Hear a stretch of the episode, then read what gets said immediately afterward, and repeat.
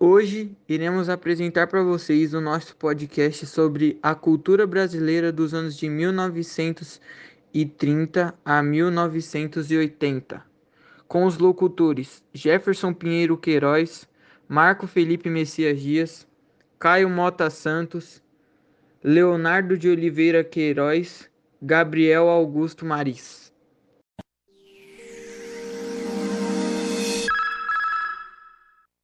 Em 1929, as lideranças de São Paulo deram fim à aliança com os mineiros, conhecida como Política do Café com Leite, e recomendaram ao paulista Júlio Prestes como candidato à presidência da República.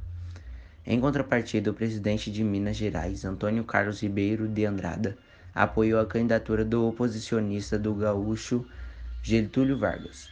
Em 1930 foram realizadas as eleições para presidente da República Eleição esta que deu a vitória ao candidato governista, ou então presidente do estado de São Paulo, Júlio Prestes. No entanto, Prestes não tomou posse em relação do golpe de estado desencadeado a 3 de outubro de 1930 e foi exilado. 1932 teve a Revolução Constitucionalista de 1932 foi uma revolta ocorrida no estado de São Paulo contra o governo de Getúlio Vargas. As elites paulistas buscavam reconquistar o comando político que haviam perdido com a Revolução de 1930. Pediam a convocação de eleições e a promulgação de uma Constituição. O Dia da Revolução Constitucionalista é celebrado em 9 de julho e é feriado no estado de São Paulo. 1934 a Constituição de 34 foi uma consequência direta da Revolução Constitucionalista de 1932. Com o fim da Revolução, a questão do regime político veio à tona, forçando desta forma as eleições para a Assembleia Constituinte em maio de 1933, que aprovou a nova Constituição substituindo a Constituição de 1891. O objetivo da Constituição de 34 era de melhorar as condições de vida vida de, da grande maioria dos brasileiros, criando leis sobre educação, trabalho, saúde e cultura. 1937. Em 1937, veio à tona um documento que ficou conhecido como Plano Cohen. Esse documento consistia na apresentação de um plano detalhado de revolução comunista para o Brasil. Não teria o apoio direto da União Soviética no entanto, tal documento não passava de um estudo elaborado pelo coronel Olímpio Mourão Filho. Está vinculado à Ação Integralista Brasileira, AIB. Tal estudo foi forjado pelo general Góes Monteiro ligado a Vargas para que parecesse verdadeiro. A ideia deu certo, reivindicando a defesa da segurança nacional contra a ameaça comunista, o golpe do Estado foi aplicado. A legitimação autoritária do novo regime ocorreu com a Constituição de 1937, escrita por Francisco Campos.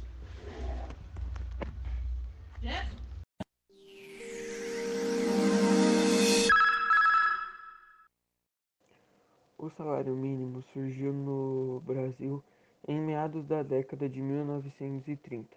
O Decreto-Lei nº 2162, de 1 de maio de 1940, fixou os, os valores do salário mínimo, que passaram a vigorar a partir do mesmo ano.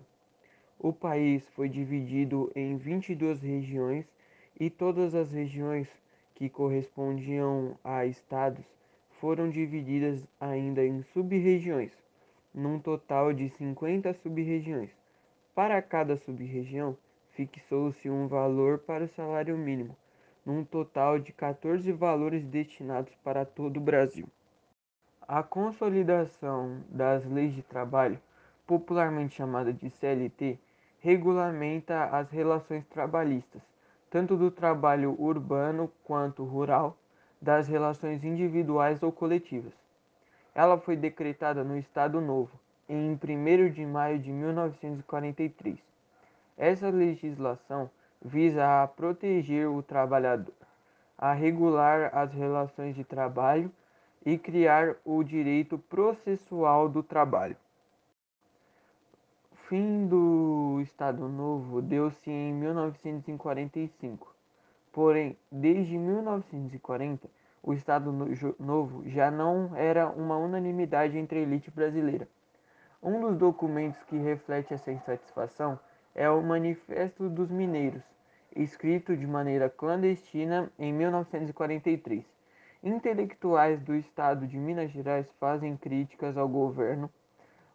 O manifesto seria publicado na imprensa vários, e vários de seus autores seriam presos. Outro motivo foi a participação do Brasil na Segunda Guerra Mundial. Afinal, o Brasil fora lutar contra o fascismo na Europa e vivia sob um regime que tinha semelhanças ditatoriais. Assim, em 1945, Getúlio Vargas sofre um golpe militar, apoiado pela UDN, União Democrática Nacional, pondo fim ao Estado Novo. Apesar de construir a imagem de pai dos pobres, não se registrou nenhuma tentativa de defesa ao regime de Vargas por parte da população. Com isso, iniciou a redemocratização do Brasil. Como Vargas havia extinta a figura do vice-presidente, quem assumiu o cargo foi o presidente do Supremo Tribunal Federal, José Linhares. Linhares garantiu a realização de eleições presidenciais e parlamentares, onde vários políticos, inclusive os comunistas, puderam concorrer. O vencedor da eleição foi o general Eurico Gaspar Dutra, do PSD. Em, em seguida, o segundo passo para a democratização, uma sociedade, é modificar a Constituição. Assim, os deputados eleitos para o Congresso dos Deputados foram à Assembleia Nacional Constituinte e promulgaram a Constituição em setembro de 1946. A Constituição de 1946 foi a quinta Constituição brasileira, sua parte republicana, a terceira de caráter republicano democrático promulgada após a queda do Estado Novo em 1945.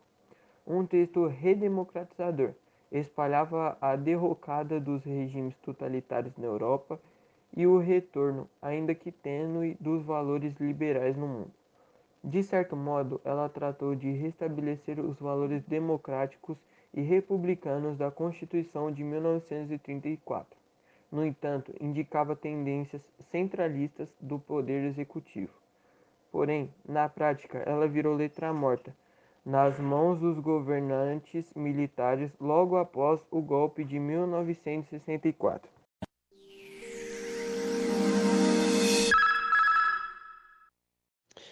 Em 1950, a Convenção Europeia dos Direitos Humanos foi adotada pelo Conselho da Europa, que só entrou em vigor em 1953. O nome oficial da convenção é Convenção para a Proteção dos Direitos do Homem e das Liberdades Fundamentais.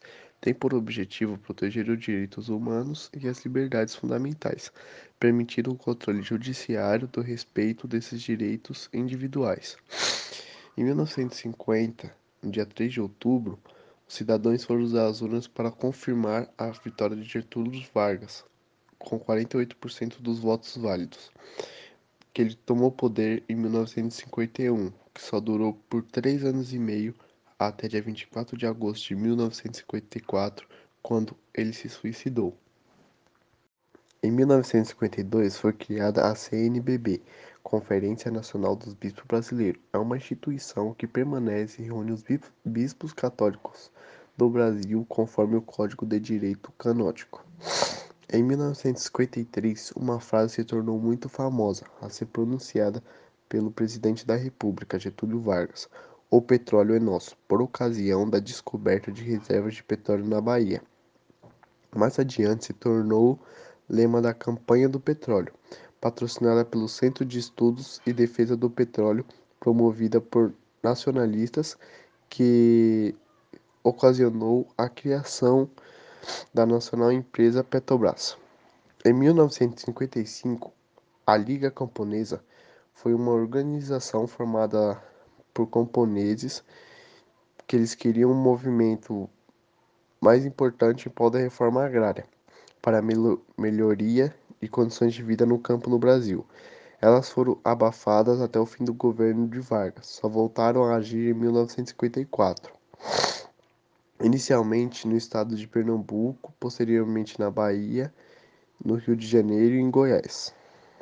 Em 1956, veio ao ar a Rádio 9 de Julho. Foi uma rádio criada em 1953 que só veio ao ar em 1956. A emissora, com suas ondas curtas, curtas e médias, atingia todo o Brasil e alguns lugares da Europa. Em 1959, a Revolução Cubana foi um processo revolucionário que aconteceu numa ilha do Caribe localizada em Cuba.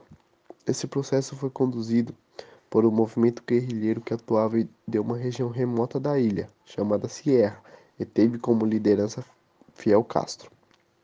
Os guerrilheiros cubanos, que a princípio conduziam o movimento revolucionário nacionalista, foram responsáveis por derrubar a ditadura de Fulgêncio Batista.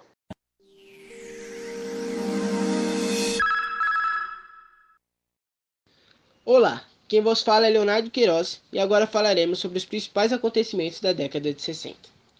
Esse período é marcado principalmente pela ditadura militar, mas, para um entendimento melhor, precisaremos ver brevemente a causa desta intervenção.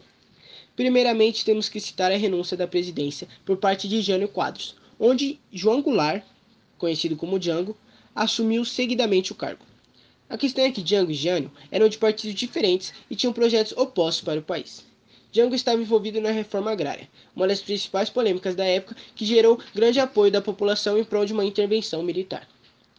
O período era marcado de grande polarização política e um medo enorme das influências socialistas. Essas foram uma das principais justificativas para tal golpe. Mas foi em 31 de março de 1964 que o exército marchou em direção ao Rio de Janeiro, dando início ao golpe e ao exílio de João Goulart, no Uruguai. A ditadura durou até 1985 e teve cinco presidentes nesse período. Falaremos apenas dos dois primeiros, que são eles Castelo Branco e Costa e Silva. Castelo Branco, general do exército, tomou posse da presidência e decretou o AI-5, primeiro ato institucional que decretava o fim das eleições diretas. Em 1985 e em 1965 foi feito o AI-2, que, fechava todos os partidos políticos e dava início ao bipartidarismo.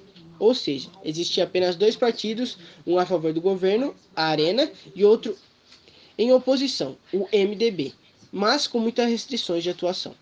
Em 1967, ocorreu também a criação de uma nova Constituição, Costa e Silva e o AI-5. Costa e Silva se manteve no cargo por dois anos, de 1967 a 1969. Esse período foi marcado de grandes protestos, insatisfação por parte da população e grande repressão, como consequência. O governo apresentou grande, grande tortura e violência. Esse período ficou conhecido como anos de chumbo. Nesse período foi criado o AI-5, que fechou o Congresso, decretou estado de sítio, caçou mandatos, e este ato também permitia qualquer punição aos inimigos do Estado.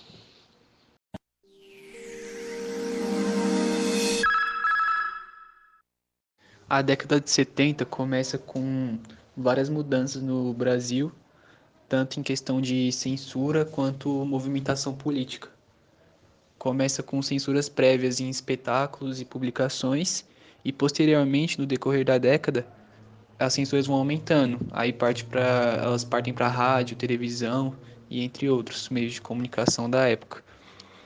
É, vale ressaltar também que nessa década estava ocorrendo uma grande disseminação das ideias comunistas principalmente na América Latina.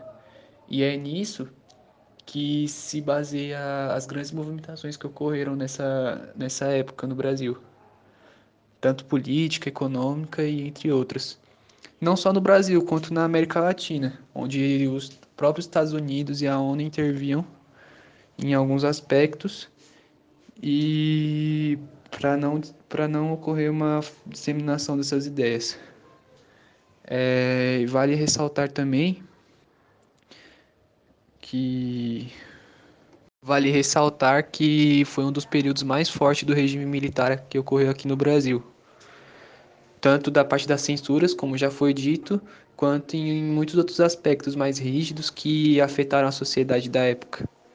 E isso refletiu muito na política do Brasil, Tanto é que houve várias mudanças, tanto ideológicas como nas formas de agir e decretar as leis.